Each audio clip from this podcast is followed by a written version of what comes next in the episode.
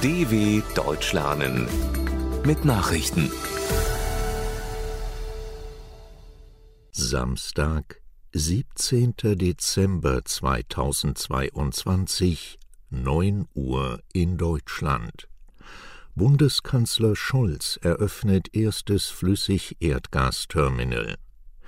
Bundeskanzler Olaf Scholz wird an diesem Samstag gemeinsam mit Wirtschaftsminister Robert Habeck und Finanzminister Christian Lindner in Wilhelmshaven das erste deutsche Flüssigerdgasterminal LNG eröffnen. Über das Terminal sollen jährlich rund sechs Prozent des deutschen Gasbedarfs ins Netz eingespeist werden der Uniper-Konzern betreibt das Terminal im Auftrag des Staates gemeinsam mit Partnerunternehmen. Neben dem Standort Wilhelmshaven hat die Regierung vier weitere schwimmende Flüssiggasterminals angemietet. Hinzu kommt ein privatwirtschaftliches Projekt in Lubmin. Oligarchen klagen vor Europäischem Gerichtshof gegen EU-Sanktionen. Der Europäische Gerichtshof verzeichnet laut einem Medienbericht eine Klagewelle russischer und belarussischer Oligarchen und Unternehmen gegen die von der EU verhängten Sanktionen wie die Bild-Zeitung berichtet, sind derzeit 61 Klagen von sanktionierten Personen und Unternehmen in Luxemburg anhängig. Die Kläger wehrten sich gegen den Vorwurf, sie unterstützten den russischen Präsidenten Wladimir Putin und seinen Krieg gegen die Ukraine politisch oder finanziell.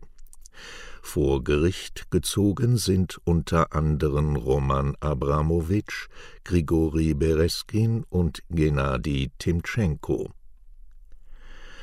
Tunesier wählen neues Parlament. In Tunesien wird an diesem Samstag ein neues Parlament gewählt, das allerdings kaum Befugnisse hat. Die Opposition hat zu einem Boykott der Wahl aufgerufen. Sie bezeichnet den Urnengang als Teil des Putsches gegen die einzige Demokratie, die aus dem arabischen Frühling im Jahr 2011 hervorgegangen war. Es wird mit einer niedrigen Beteiligung gerechnet. Bei der Wahl zur Vergabe der 161 Parlamentssitze treten meist unbekannte Kandidaten an. Im Juli vergangenen Jahres hatte Präsident Kais Said in einem umstrittenen Referendum eine neue Verfassung durchgesetzt, die dem Parlament jeglichen Einfluss nimmt und seinem eigenen Amt nahezu unbegrenzte Befugnisse verleiht. Tausende Touristen in Peru wegen Unruhen gestrandet. In Peru sitzen tausende Touristen wegen der Schließung von Flughäfen fest.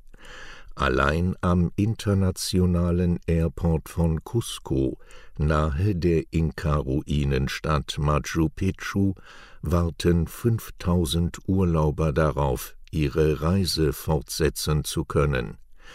Das südamerikanische Land wird seit mehr als einer Woche von gewalttätigen Protesten zwischen Anhängern des abgesetzten und inhaftierten Präsidenten Pedro Castillo und Sicherheitskräften erschüttert. Nach Angaben des Gesundheitsministeriums sind bei den Krawallen bislang 18 Menschen getötet worden.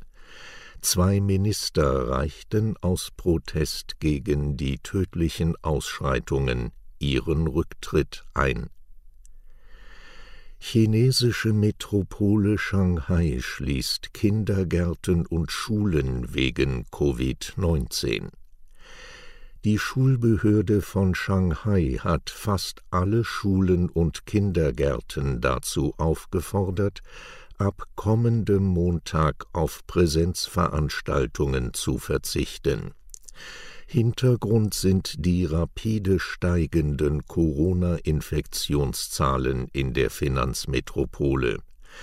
In der vergangenen Woche hatte die chinesische Zentralregierung ihre Corona-Regeln gelockert, was unmittelbar danach zu stark erhöhten Infektionszahlen in zahlreichen Großstädten führte die Behörden befürchten einen weiteren Anstieg, wenn im kommenden Monat viele der 1,4 Milliarden Chinesen wegen des Neujahrsfestes durch das Land reisen, um Verwandte zu besuchen. Angelina Jolie hört als UNHCR-Botschafterin auf. Die US-Schauspielerin Angelina Jolie wird nach mehr als 20 Jahren ihr Ehrenamt als UN-Sonderbotschafterin beenden. Das gaben die 47-jährige Oscar-Preisträgerin und das Flüchtlingshilfswerk der Vereinten Nationen UNHCR in einer gemeinsamen Erklärung bekannt. Sie wolle ihr Engagement angesichts der Krisen in der Welt breiter aufstellen, sagte Jolie. Sie werde sich aber weiter für die Rechte von Flüchtlingen einsetzen.